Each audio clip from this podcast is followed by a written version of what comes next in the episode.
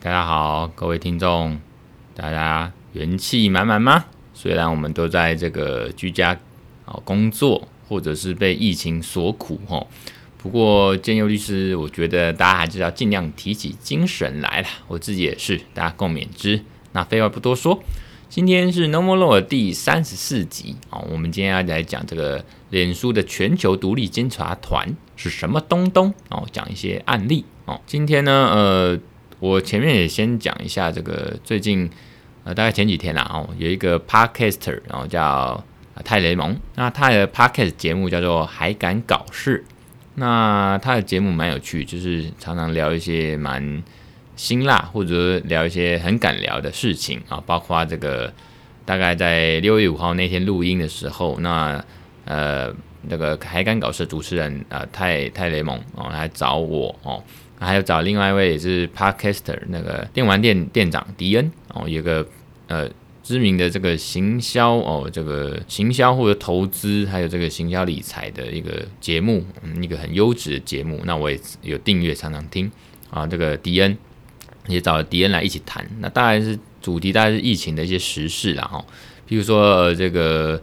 当初这个台湾哦，就是前一阵子这个疫情爆发的时候，那常常很多声音嘛，有人就是开始媒体比较说国外啦，那个有第一时间，包括英国或中国那边有第一时间封城的事情，那台湾为什么不封城？那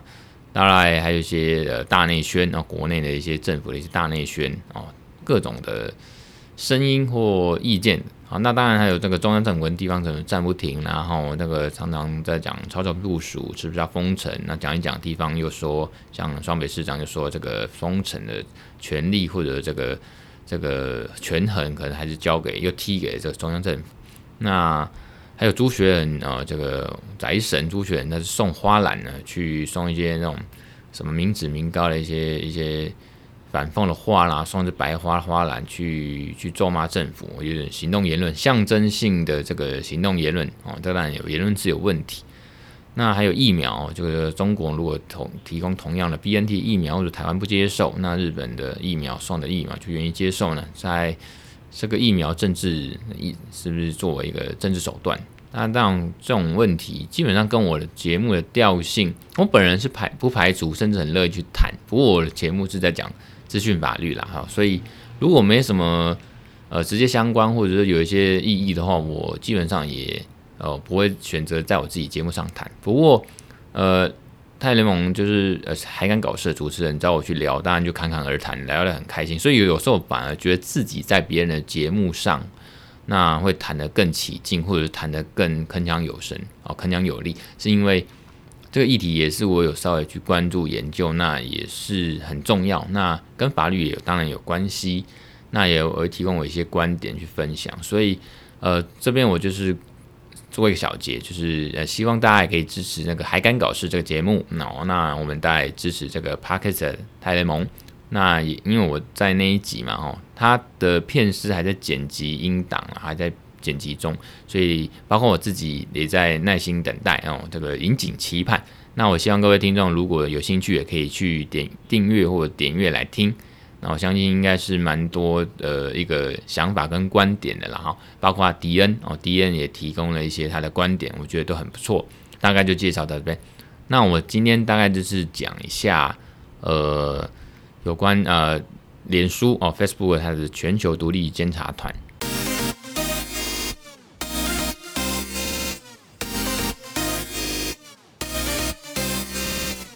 那我还是简单讲一下这个，它到底是什么东西？它叫做独立监察团，其实就是监察委员会啊。它英文就是 the the Oversight Board。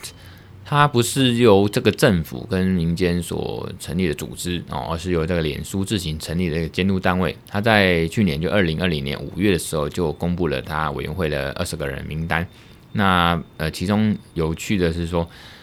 呃，包含了台湾传播学者，有也就是之前 NCC 的委员陈义宁哦，他还是里面。那蛮有趣的说，也没有一个中国人啊受邀。那我我认为台湾是台湾人了哈，也不是中国的一部分，所以我讲的是中国就是大陆了。中国没有人，没有人会受邀哦。那当然这个就蛮好玩的啊。那有这背后的意义可能令人玩味这样子哈。那这个监察委员是干什么？它主要功能就是受理这个用户哦，就是说脸书使用者一些申诉案件，譬如这个脸书使用者写的一些呃仇恨性言论，然后他可能被禁言三十天或者禁言一阵子，那他当然就不服叫申诉嘛，吼。那很像我们行政机关哦，那个处分下来啊，就罚单啊，你不服你就申诉这样子。所以这个监察委员他对个案的会进行一个审查哦，他每一个处置他有人可以申诉，那你申诉之后哦，这个监察委员就进行审查。那对于这个被移除的内容，当然如果你发了你在脸书使用的时候发了一些不当的言论，被脸书认定是不好的，直接移除的话，那你这个被内容被移除的这个用户呢，也可以提出抗辩。那呃，这个是说，脸书它做一个独立于本身以外的一个监督单位，然后权限是高于这个脸书所自为哦，这个这个贴文审查哦，所以包括之前涉及一些呃武汉肺炎啦哈、然后美国总统大选、香港新疆事件一些政治性敏感的贴文，那发发现这种贴文无法上传、分享或莫名被移除的情况，就可以向这个监察委员会进行申诉。那就期待有这个独立的机关做出一个客观审查。那它是一个外部的审查机制，也就是说，其实这样的外部审查机制是有必要的哈。我也认为有必要。它的必要性在于说，企业的检讨机制跟言论自由，啊，甚至国家世界利益这些有所冲突的时候，至少有个解决的管道。那这样机制是不是有效？其实也是有关这个委员的产生啊、背景啊、委员会组成。任期长短保有没有保障，或有无排除其他政治影响力等等等。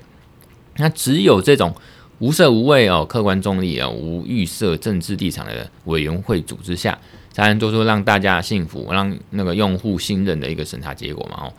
啊，只是说哈，目前这个组织是在脸书公司底下，所以其实这个也不是说底下啦，就总之它的财务那个整个组织图是在它的下面那。因为你你你不可能无偿嘛，哦，他是有收钱，这些委员是有收钱，那有收钱，那个是不是能这个跳脱脱钩，然后跟脸书本身脱钩，去真的独立运作，是也是未来观察的一个重点。那我现在讲一个案例，哈，就是说，呃，在脸书哦，这个监察委员会对于前美国总统川普哦，他在脸书的这个呃账号被移除了。啊，这个甚至被禁言这样的情况下，那当然，川普他有去做一个申诉抗辩，那脸书的监察委员会他就是有去审查。哦，那接下来就是讲这个，那呃，这个也显见的是说啦，吼，这个言论自由在脸书这样一个网络国度，其实嗯、逐渐的哦，也不逐渐，已经是受到了这个高度的审查管制哦，这种程度。那即使是身为美国总统，或者说世界上最有权力的这样的一个人哦，或者说川普他这是有钱到爆、富可敌国，也是嗯不例外哦，也是没办法置身事外。那虽然脸书它已经转向这个自动化啊，靠着这个 AI 和演算法一些能力哦，自动化能力审查哦或删除哦，脸书认为不当的内容，可是也让很多呃使用者啊那个包括呃感到不满。或失望，而不是包括我，或者说这个 PTT 的台台湾的 PTT 的创始神哦，杜义景，他们都觉得说，阿、啊、干，我我我放我们就是不能 PO 六四啊，六四没有吗？六四那个是在中国的所有的官方跟社群媒体、民间社群都不能 PO，一 PO 就被移除。那在脸书上是不能 PO 一些，比如四二六了哈。当然，这个之前呃，在台湾有一个审查，有一个一个研讨会里面。我我我当下，因为那时候可以网络的参与，我网络那时候也发言，然后就是提问问那个脸书的这个公关发言人，那我就问他说为什么不能 PO 四二六？那他那边也是语带含糊的带过啦，没有直接回答我问题。他说可能人为的操作或疏失嘛，因为有听说背后其实呃有中国人在审查，因为就人工审查，因为其实 FB 它的这个言论自由呃言论内容审查其实有分这个。机械化哦，就自动化，还有就是人工。那我听说就是人工那边其实有些是中国人，他当然会觉得比较辱华嘛，什么四二六，以台湾来讲就是西啦啦啦，西啊啦，死呃死大陆人啊，这个台语发音啊，谐音就是数字四二六这样子。那这样子也被删文哦。那呃，当然说，脸书的这个社群守则的范畴哈范围哦，就是严禁暴力、霸凌哦，那个骚扰跟假讯息，那这个我们可以可以理解。那当然禁止仇恨言论哦，他们是譬如说这个言脸书发言内容就禁止这个侮辱人格的描述，譬如说称呼别别人啊，这个某某人哦，某 A 外貌丑陋，令人作呕，令人反感。可是如果你说啊，蓬松的头发啦，要瘦瘦长手臂，这个就不会删除，因为这个也没有到很劣等，不会被禁言，还可以，就是比较像是一个客观性的描述。那脸书呢，它之所以审查用户在它平台上言论是基于法规的要求啦，主要是基于法规。那它也希望提供一个友善的平台环境啊。虽然脸书就它的言论自由的这个社群守则跟相关的政策有它存在的道理跟实意哦，它有宣称说。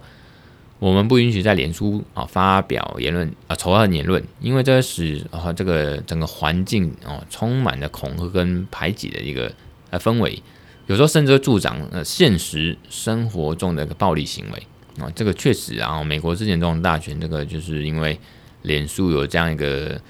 呃演算法跟独、立一一个这个要让同温层啊应该发言嘛哈。他譬如说我我我如果是支持川普，我就发了一个文哦，那会按我赞的人，他就因为演算法，他就会一直看到我发类似的言论，所以同温层大家就就是变厚，然后所谓的认知隔离，因为我破了这些内容对那些同温层的人，他就觉得赞同啊，认知上是赞同，那变成说同温层越来越厚，这样认知隔离哈，就会让大家更对立、更分化，因为是不同的在脸书上其实就是不同的意见的一个呃族群。啊，彼此的对立跟这个冲击了哈，所以其实脸书在那平台跟技术上，就会使我们世界哦社会啊这个资讯的传递的结构改变，那当然对我们的这个整个现实生活、现实世界就会有所啊这个影响，所以包括我们法律人在讲说宪法上言论自由啦，哦或者说意见自由这种市场竞争哦，就会产生重大重大冲击。呃，意见自由市场竞争就是说，那我同意这个人说的，那甚至这个变成呃意见领袖，那这样子意见跟另外一个不同意见，他们就让呃在辩论上面或者在交流上面，让人家觉得，哎，真理是不是越辩越明？那我要应该采纳哪一个？就是自业意见自由的市场竞争。那现在就问起来，可是因为脸书它握有太大的审查权。所以对这个网络世界哈，甚至实体世界的民主自由，其实已经均产生一个巨大伤害。所以这个脸书这个公司，它才会说成立一个我们刚才讲的这个监察委员会。那外界有把它称之为脸书最高法院啊，很像那个宪法三权分立，行政哦、司法跟立法嘛哦，脸书就好像司法一样这样子。那监察委员会的功能呢？哦，这个刚刚就有讲到了哦。那呃，我刚才讲了案例，就川普他之前脸书上被限制言论，呃，限制言论自由这个事情啊，那个监察委员会今年就二零二一年五月五号做出一个决议，他认为说呢，呃。脸书在二零二一年，就今年一月七号，他无限期暂停川普的账号跟停止其权限的事情，他认为是没有违反脸书自己社群守则或相关政策，但是也指出说，脸书无限期停权川普账号这个处分不是很恰当，所以这个监察委员会呢就要求脸书在六个月内重新审视它的内容政策，并做出最后的裁决。那呃，是身为这个资讯法的专家哦，也就是现在台北大学啊、呃，台北科技大学这个制裁研究所的副教授江雅琪，他认为说，这个监察委员会要求脸书采取一致标准。不过，什么叫一致标准？那也这种核心的议题也没有受到啊讨论，其实蛮可惜。那另外一个、呃、也是脸书的这个监呃，就是脸书的这个监察委员会委员之一，就是刚才讲的台北传播学者陈义宁，他就说，他有强调说，呃。监察委员会的职责在于监督脸脸书的内容政策是否适当，还有它是否落实这些政策。那他认为我们监察委员会不会去尝试说定义什么叫一致标准，也不会帮这个脸书做决定。甚至呃，陈一宁他有这个委员哈，他有进一步表示说，政治人物的言论应该受到特别保护哦，对他的。政治言论采取较宽松的标准，这个是监察委员会共识。因为大众应该有更多机会看到这些政治人物的言论哦，嗯，或者说这些言论、这些真正的嘴脸啊，到底讲了什么话哦，有没有道理，是不是屁话？那让这个大众做一个正确的决定。就算他们发言相当极端，那可是只要没有造成煽动暴动等一些立即性的伤害或危险啊，那他们就认为说不应该任意的删除贴文跟停权哦，停止这账号这个权限。这个也是宪法上面一个目前的一个通说跟普及价值，就是只要没有造成呃立即的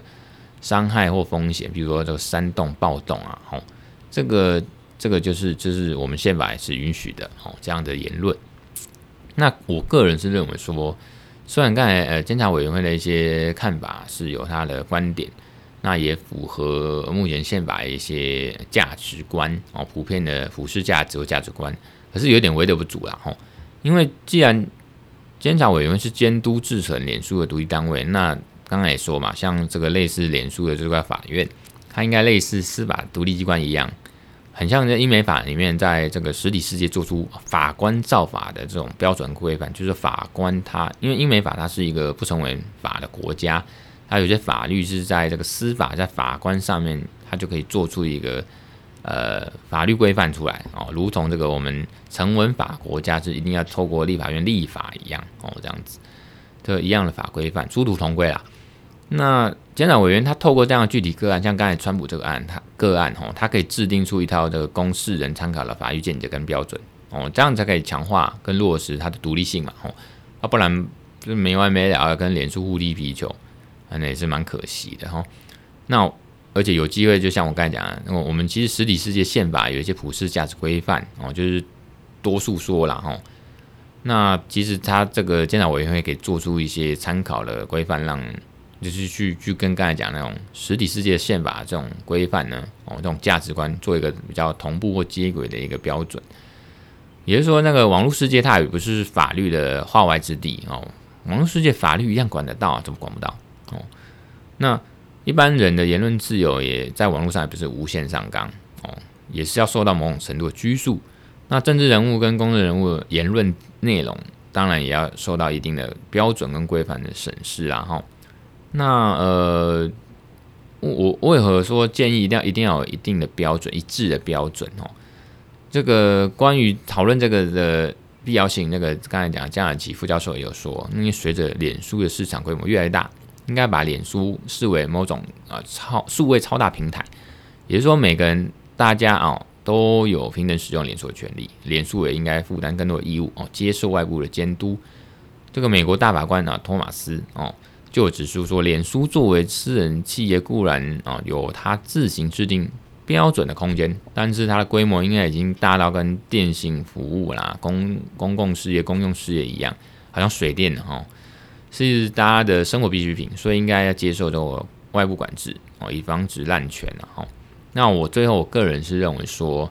我们用户哦，脸书用户跟脸书公司之间其实是一种无偿或者免费的这种服务契约关系啊，法律关系。脸书的用户呢哦，包括我哦，常常每天哦发表很多讯息跟资料在这个脸书的平台上。那因为在脸书上面这样互动很好玩，这也是它的核心价值。可是。它也会造成我们集体对脸书的这个极度的依赖。那在这个脸书的这个平台应用上面，我们目前来讲哦，也没有好像其他更好一点的选择。有啦，你就是用别的，可是用别的之后，我一时忘记有其他别的。之前写文章写到，可是那个太少人用，所以等于就是。你好像躲起来到另外一个乌托邦一样，那没有人就隐世，没有人知道你的存在，在网络世界已经不知道你的存在。就像我在脸书，我们之前节目讲过，我在脸书如果没有发言，人家就想说见又怎么了，跑去哪里躲起来？最近怎么不见了？这样子，因为呃，尤其现在疫情情况下，大家就是人家戏称同学变成的网友哦，就是没办法碰面，他只能通过网络或者一些通讯软体，尤其是。呃，社社群媒体啊，哈，这种脸书这种东西，那我们好像一时间没有办法用其他更好选择。比如说，当脸书在我们这种成年人使用哦，因为大部分还是有点年纪的哦，才在用脸书哦，在成年人使用这个脸书哈，它市占率其实经过统计是大概百分之七十，所以它其实很大了哈。它在他们在实跟这个实体的这种公共设施一样，就变成我们日常生活的一部分。像我们每天就是一定要用脸书啦，嗯，日常生活的我的日常之一啦。哦。如果这样子不是脸书这样消失了，那我不我没有在这脸书上使用啊发言、跟人家接洽、跟人家互动，那在某种程度社会上甚至商业上，往往就无法正常运作，因为很多人就是靠着脸书在。做点生意或者盈利啦，然后有些商业价值，所以当脸书的规模大到足以影响我们的这个生活甚至公共利益的时候，就就这就这样来看，其实我们就要期待，赋予脸书呃审查委员会可以去落实它的独立性跟监督功能哦，期待它可以做出一个供大家参考的一个言论审查的一致标准哦，这就是今天的内容啦，那。还是最后祝大家平安哦，快乐。我们听跟听众下次再收听，下次见，拜拜。